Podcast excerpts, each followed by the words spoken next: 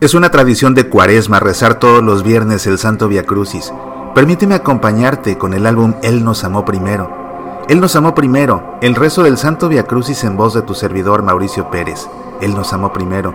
Meditaciones para cada estación que te ayudarán a recorrer el camino de la cruz con mayor intensidad.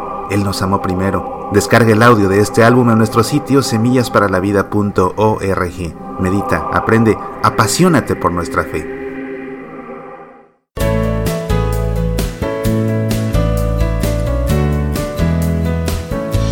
Como parte de mi apostolado, soy el editor de la sección en español de la revista Northwest Catholic, Noroeste Católico. Es la revista que publica mensualmente en la Arquidiócesis de Seattle. Además de ser el editor de la sección en español, escribo cada mes una columna que tiene por título Semillas de la Palabra, por supuesto, columna que en 2016, el año pasado, fue premiada con el tercer lugar como la mejor columna de espiritualidad en español en Estados Unidos y Canadá por la Asociación de Prensa Católica de los Estados Unidos y Canadá. Este 2017, gracias a Dios, esta columna ha sido nuevamente nominada.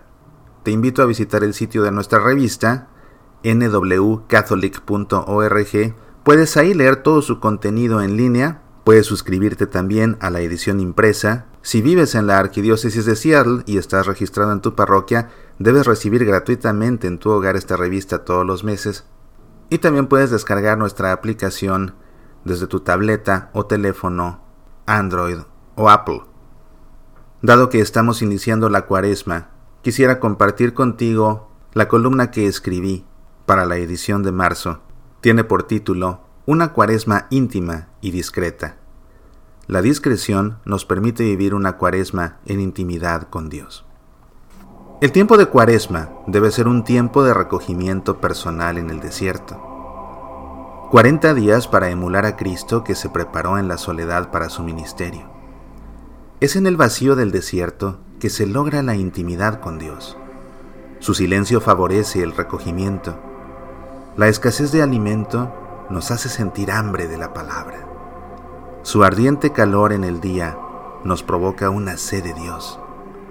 Sus noches estrelladas nos inspiran a elevar una oración. No es de extrañarse que Jesús haya escogido el desierto para prepararse. Jesús pasó en el desierto 40 días porque 40 es el número que representa en la Biblia el tiempo suficiente.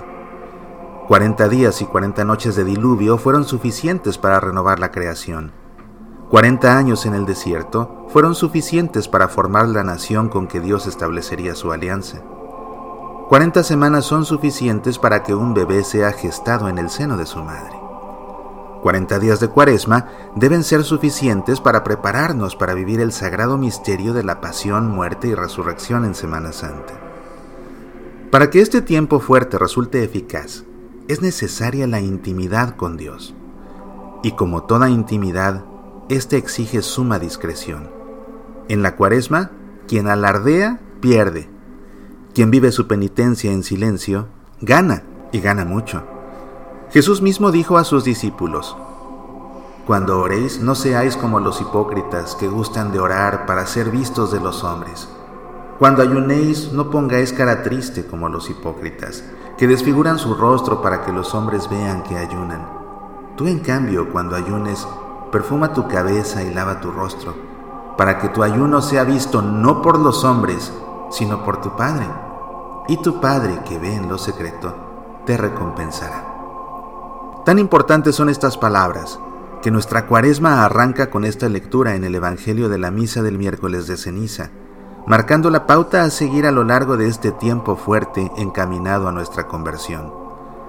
Sin embargo, a muchos les gusta hacerse notar en cuaresma, Quieren que todos vean su cruz de ceniza en la frente. Incluso se toman una fotografía y la publican en las redes sociales para que todos vean y les aplaudan. O van preguntando a todos, ¿cuál es tu sacrificio esta cuaresma? ¿A qué estás renunciando? Entrometiéndose en la vida espiritual de los demás y buscando en respuesta la pregunta, ¿y tú? Para responder, yo estoy renunciando al chocolate, o al café, o a los dulces, o a las galletas, que todos se enteren. ¿Será que en verdad renunciar a las golosinas te hace mejor cristiano? Siendo honesto, ¿cuántas cuaresmas has renunciado a ellas ¿Y en qué te has vuelto mejor hijo de Dios por dejar de comerlas?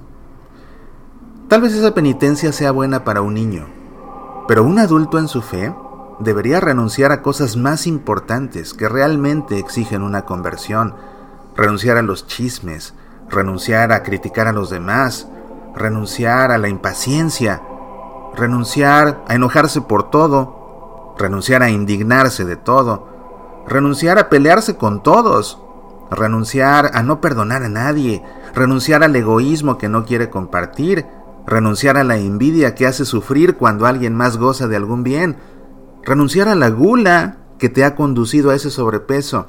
¿A qué debes renunciar para lograr una auténtica conversión? Nadie sabe mejor que tú. Conoces tu falla dominante. Para tener éxito esta cuaresma, enfócate en solo un mal hábito al que debes renunciar, solo uno, y penetra en el desierto. Cristo te espera. Apasionate por nuestra fe. Soy Mauricio Pérez, estas son Semillas para la Vida.